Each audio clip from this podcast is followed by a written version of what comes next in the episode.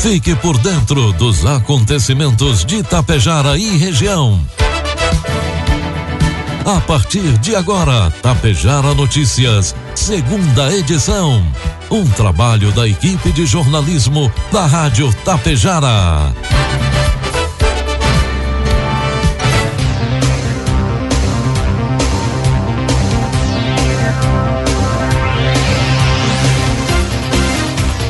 12 horas 31 minutos, 15 graus a temperatura. Muito boa tarde. Está na hora aqui pela Tapejara FM 101,5. Segunda edição do Tapejara Notícias desta sexta-feira, 13 de agosto de 2021. Tempo encoberto com algumas aberturas é só em Tapejara. É destaque desta edição, Ibiaçá chega a 75% da população imunizada com a primeira dose contra a Covid-19. Em Tapejara, etapas de vacinação ocorrem hoje. IPTU 2021 já pode ser pago em charrua. Segurança Pública de Água Santa é pauta de agenda nas secretarias da Segurança Pública do Estado. E Secretaria da Fazenda de Tapejara promove palestra sobre operações fiscais. Tapejara Notícias, segunda edição, conta com a produção da equipe de jornalismo da Rádio Tapejara e tem o oferecimento do Laboratório Vidal Pacheco e da Cotapel. Precisando fazer exames? Conte com o Laboratório Vidal Pacheco. Atendimento de segunda a sexta das 7 às onze e meia e das 13h30 às 16h15 e, e aos sábados das 7h30 às 11h15.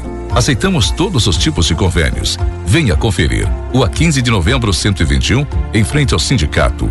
Laboratório Vidal Pacheco. Tradição, qualidade e precisão em análises clínicas. Futuro está nas mãos de quem sabe fazer. E você, agricultor, precisa dar o destino certo ao que produz com tanto trabalho. A Cotapel investe em estruturas de recebimento e armazenagem, além de 20 mil reais em prêmios na campanha Safra Premiada Cotapel. Faça suas compras e entregue sua safra e aumente suas chances de ganhar. Acredite na tradição do campo e na confiança do melhor resultado. Cotapel, desde 1985, ao lado de quem produz. Produtos agrícolas. 12 horas 33 minutos, cotação dos produtos agrícolas, preços praticados pela Cotapel nesta sexta-feira. Soja R$ reais com 20 centavos, milho R$ reais e o trigo pão PH 78 ou mais R$ reais. Apesar das quebras recordes na produção das culturas em período de colheita, com destaque para o milho de segunda safra, o agronegócio brasileiro registrou em julho saldo comercial positivo de 10,1 bilhões de dólares conforme dados compilados pelo Instituto de Pesquisa Econômica Aplicado IPEA. Com isso, o superávit comercial acumulado de janeiro a julho somou 64,04 bilhões de dólares, uma alta de cerca de 20% ante igual período de 2020. Os preços elevados têm garantido o crescimento apesar da queda nas quantidades vendidas. Segundo o estudo do IPEA, julho foi um mês de acomodação das exportações. Após alguns dos principais produtos agrícolas vendidos pelo Brasil no exterior, como café, açúcar, algodão e carne suína, terem alcançado um volume recorde de exportações ao longo do primeiro semestre deste ano. Isoladamente em julho, os produtos com maior destaque nas exportações foram a soja, que teve safra recorde este ano, as carnes, o açúcar e o café. As exportações da agropecuária somam 72,70 bilhões de dólares no acumulado de janeiro a julho. Informe Econômico. 12 horas 35 minutos, 15 graus a temperatura. Vamos trazendo as informações do mercado econômico. Neste momento, na Bolsa de Valores, o dólar comercial está cotado a cinco reais com vinte e seis centavos, dólar turismo cinco com quarenta e três, euro seis reais com vinte centavos. O indicador de inflação por faixa de renda apontou a aceleração da taxa de inflação para todas as faixas de renda no mês de julho. O estudo divulgado pelo IPE nesta sexta revelou que o aumento de preços foi maior para as famílias de renda muito baixa, de 1,12%, comparativamente às de renda alta, de 0,38% em relação ao mês de julho. A inflação acumulada ao longo do ano também mostrou que o grupo de menor renda, que recebe até R$ 1.650,50, também registrou taxas superiores ao grupo de maior renda, que tem rendimentos superiores a R$ 16.500. A inflação acumulada para esses grupos foi de 4,8% e 4,28%, respectivamente. Por outro lado, o grupo que apresenta a maior alta acumulada do ano é de famílias de média baixa, que recebem entre R$ 2.471 e R$ 4.127, com variação de 5% no ano. O grupo de habitação contribuiu pelo terceiro mês consecutivo para a alta de preços das famílias de renda mais baixa. Principal impacto veio do reajuste de 7,88% das tarifas de energia elétrica, refletindo a elevação do custo da bandeira vermelha nível 2. Outro impacto para esse grupo veio da alta do petróleo, aliada a uma leve desvalorização cambial que levou o preço do gás de botijão. A variação foi de 4,17% em julho, 14 quarta elevação seguida registrada. Previsão do tempo. 12 horas 37 minutos. O tempo permanece firme com variação de nebulosidade em praticamente todo o Rio Grande do Sul. A previsão de chuva apenas em pontos isolados da Serra. Pode giar, pode giar na campanha ao longo do amanhecer de hoje, mas no entanto, o meteorologista da Somar, Fábio Luengo, pondera que se tiver, foi algo muito isolado. Diferentemente de ontem, quinta-feira, o dia mais frio, o dia mais frio da semana, não é registrada temperatura negativa no estado. O dia será de pouca variação térmica e a máxima esperada para hoje, a maior do estado é de 22 graus em Vicente Dutra, no norte. Em Tapejara, sexta-feira amanheceu com tempo ensolarado e muitas nuvens. Previsão para hoje: tempo encoberto com algumas aberturas de sol, podendo atingir à tarde os 17 graus. Para o final de semana, previsão indica tempo ensolarado no sábado e tempo encoberto com aberturas de sol no domingo. As temperaturas ao longo do período devem variar entre 9 e 19 graus. Neste momento, tempo encoberto, 15 graus de temperatura, 67% a umidade relativa do ar. Destaques de Itapejara e região. Agora são 12 horas e 38 minutos. A partir de agora você acompanha as principais informações locais e regionais na segunda edição do Tapejara Notícias. O município de Ibiaçá possui 75% da população vacinada com a primeira dose contra o coronavírus. O número foi divulgado hoje, sexta-feira, pela Secretaria da Saúde e são referentes ao dia anterior, quando o município chegou a 3.443 pessoas imunizadas com a dose inicial contra a Covid-19. De acordo com os números do monitoramento da imunização no estado, mantido pela Secretaria Estadual da Saúde, com base no sistema oficial do Ministério da Saúde, 1.100 ou melhor, 1.687 pessoas já concluíram o esquema vacinal com a aplicação da segunda dose ou, ou dose única. O número representa 35,82% da população do município. Ibiaçá já recebeu 5.326 doses de imunizantes contra a Covid-19, sendo da Coronavac, AstraZeneca, Pfizer e também Janssen.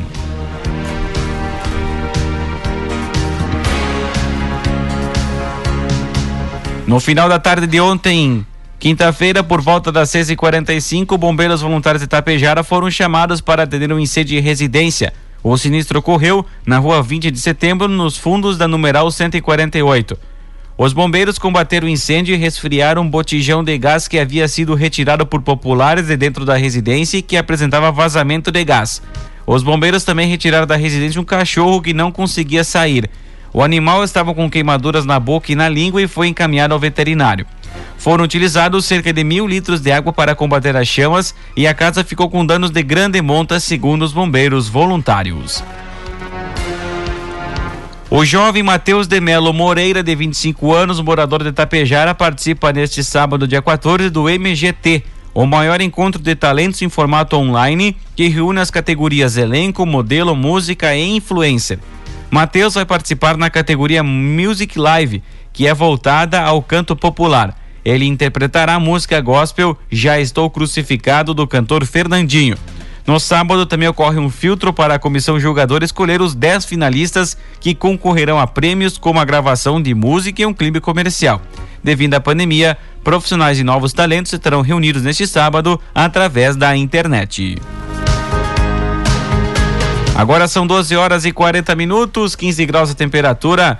Recebemos nessa oportunidade o secretário da Saúde de Itapejara, Rangel Antônio Antunes Maciel, que fala sobre a segunda dose da imunização contra a Covid-19 e também nova faixa etária de vacinação que estão ocorrendo nesta sexta-feira. Gostaria de lembrar as pessoas que já realizaram a sua primeira dose da AstraZeneca até o dia 21 de maio Hoje é o dia que nós estamos realizando a aplicação da segunda dose, das 3 horas da tarde até as 16 horas no salão paroquial.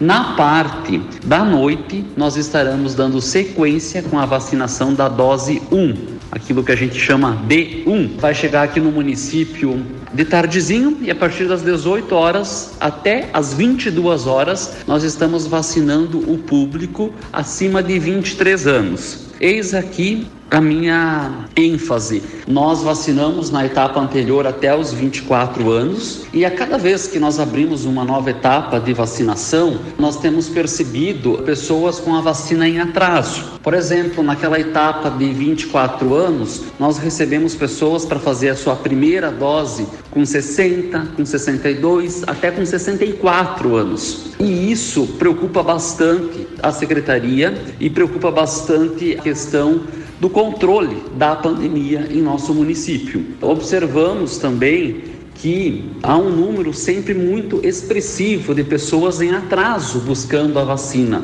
Quando nós analisamos todas as nossas etapas de vacinação, nós já vacinamos muitas vezes em períodos noturnos, em períodos diurnos, em final de semana. Então nós entendemos na secretaria que da forma como nós estamos conseguindo distribuir e organizando equipe muitas vezes até altas horas da noite, isso propicia que as pessoas tenham mais facilidade em buscar a sua vacinação.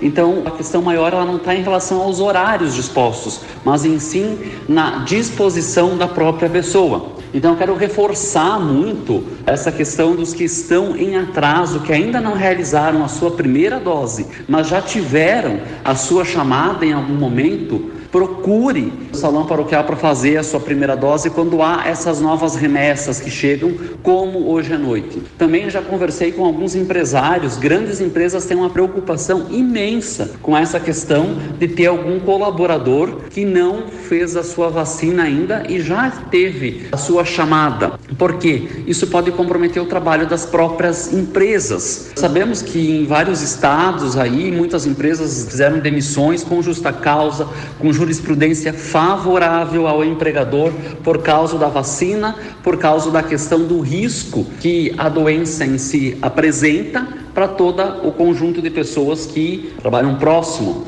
Então é muito importante. Então eu quero reforçar esse chamado, principalmente para as pessoas que já têm mais de 23 anos e ainda não buscaram a sua primeira dose esse é o momento para a gente regularizar. Até mesmo porque à medida que nós vamos avançando e descendo as idades, e quando chegarmos aos 18 anos, que é uma das idades mais esperadas do primeiro público que foi elencado como vacinável, nós provavelmente não estaremos mais recebendo dose 1. E aí está a questão: se vir retardatários depois, isso vai tornar um processo mais moroso para nós conseguirmos pleitar novas doses devido aos atrasos. 12 horas 44 minutos, 15 graus de temperatura. Essas as informações do secretário da Saúde de Itapejara, Rangel Antônio Antunes Maciel. Está disponível para o pagamento a guia referente ao Imposto Predial e Territorial Urbano referente ao ano de 2021 para os contribuintes de rua. Para quem realizar o pagamento até 14 de setembro em cota única, haverá desconto de 10%. Outra opção é a liquidação em duas parcelas igual valor, sem desconto, uma que encerra também no dia 14 de, de, de setembro e a outra no dia 14 de outubro. Neste ano, em virtude dos protocolos de prevenção ao coronavírus, é preferível que o pagamento seja feito através de aplicativos de celular ou nas agências do Sicredi, mas ele também pode ser feito na sede da prefeitura de Charrua em horário de expediente, das 8 às 11:30 da manhã e da 1 às 5 e meia da tarde, evitando aglomerações. O recurso arrecadado garante aplicação em diversas áreas importantes para o desenvolvimento da cidade. O imposto é revestido em benefícios da população, por esse motivo, é importante que o contribuinte charruense esteja regularizado com os pagamentos dos tributos. O valor do IPTU recebeu atualização de valores conforme prevê o Código Tributário do município. E ainda destaca que nos valores estão inclusos taxa de coleta de lixo e taxa de expediente. A Secretaria da Fazenda de Tapejara promoveu na última quarta-feira uma palestra ministrada pelo advogado, assessor tributário e sócio-diretor da empresa Masper Assessoria, Milton Matana. Na oportunidade, ele apresentou aos contadores do município, empresários e demais convidados, realizado no Clube Comercial, o projeto desenvolvido pela empresa Masper Assessoria e Sistemas implantado na Secretaria da Fazenda de Tapejara. Além disso, foram repassadas orientações sobre operações fiscais, municipais, estaduais e federais dentro do programa de educação fiscal. O evento também contou com explanações do prefeito Ivanir Wolff, do secretário da Fazenda Sérgio Federli e do assessor contábil do município Adroaldo Cavazola. 12 horas 46 minutos, 15 graus a temperatura. Na última terça, estiveram na capital gaúcha o prefeito de Água Santa, Eduardo Picoloto, vice Ademir Favareto e o secretário da Agricultura e Meio Ambiente, Jairo Rodigueri. Com pautas importantes na FAMURS, Jairo Rodigueri participou de diversas reuniões que visavam a implementação de políticas públicas na agricultura da Água Santa. Dentre as pautas, eleição do Conselho Estadual do Meio Ambiente, o CONSEMA, notícias sobre a Expo Inter, entre outros assuntos. O mais importante foi tratado pelo prefeito Eduardo Picoloto e o vice Ademir Favareto, junto em agência, agenda UINCRA, no DAIR, na Assembleia Legislativa, com o deputado estadual Dirceu Franciscon, do PTB. Com o deputado Franciscon, Picoloto deliberou um ofício onde solicita ajuda em questões ligadas à segurança pública. Solicitamos uma nova viatura para a Brigada Militar do município para que seja reforçado o patrulhamento na cidade e também no interior, comentou o prefeito Eduardo. Ele destacou ainda que a volta de Porto Alegre, após a volta de Porto Alegre, está confiante que em breve boas notícias chegarão até o município. Fomos muito bem recebidos em todas nossas agendas e cremos que nossas demandas em breve serão atendidas, finalizou o prefeito de Água Santa. Durante a tarde de ontem, quinta-feira, policiais militares que atuam no monitoramento das câmeras do projeto Sentinela em Erechim flagraram o momento em que três indivíduos efetuaram diversos arremessos de objetos em direção ao pátio interno do presídio estadual de Erechim. Após os meliantes fugirem em uma Volkswagen Paraty. Guarnições da Brigada Militar estavam nas proximidades, iniciaram buscas e abordaram o carro que colidiu contra um poste na rua Pernambuco, no centro de Erechim. Foram identificados o condutor, um adolescente de 13 anos e os responsáveis pelos arremessos, dois adolescentes de 15 e outro com 17 anos. No telhado da casa prisional, os policiais localizaram três pacotes contendo 164 gramas de maconha e 59 gramas de cocaína. O quarteto foi apreendido por ato infracional e encaminhado à delegacia de pronto atendimento para o registro. Depois de ouvidos, os adolescentes foram liberados para os seus responsáveis. 12 horas 48 minutos, 15 graus a temperatura. A administração de Coxilha, através da Secretaria da Saúde, informa a todos os munícipes que está tendo um aumento significativo dos casos de Covid-19 no município e em toda a região. Desse modo, pede que todos reforcem os cuidados e medidas restritivas sanitárias individuais e continuem seguindo os protocolos sendo uso obrigatório de máscara, higienizar frequentemente as mãos com água ou sabão ou além, além disso álcool em gel 70%, não compartilhar objetos de uso pessoal, não compartilhar o chimarrão e evitar aglomerações. A secretaria também comunica que haverá redução nos atendimentos de consultas médicas especializadas, ficando com maior disponibilidade para atendimentos para pacientes com sintomas de Covid. Diante das circunstâncias, o ginásio poliesportivo Olivério Garcia Trindade continuará sendo somente utilizado para as vacinações para a população, sendo restrito o, a prática esportiva dentro deste ginásio. E a Secretaria da Assistência Social e Habitação de Sananduva lança a campanha Sananduva contra a Violência. O projeto tem como objetivo prevenir e combater a violência contra crianças, adolescentes, mulheres e idosos, bem como orientar as vítimas na busca de ajuda dos órgãos competentes, quebrando assim o ciclo de violência. A proposta é evitar mais casos de violência, tendo em vista a evidência de aumentos de casos de denúncias de violência contra esses grupos. A ação busca atuar de forma dinâmica e contínua, através do desenvolvimento de estratégias e ações no âmbito preventivo e interventivo, com o intuito de precaver os diversos tipos de violência no decorrer do ciclo vital. Os cidadãos em geral devem se tornar parte dessa solução, E o primeiro passo é a prevenção, procurando alcançar todas as faixas etárias, gêneros, independente da classe social ou de cor.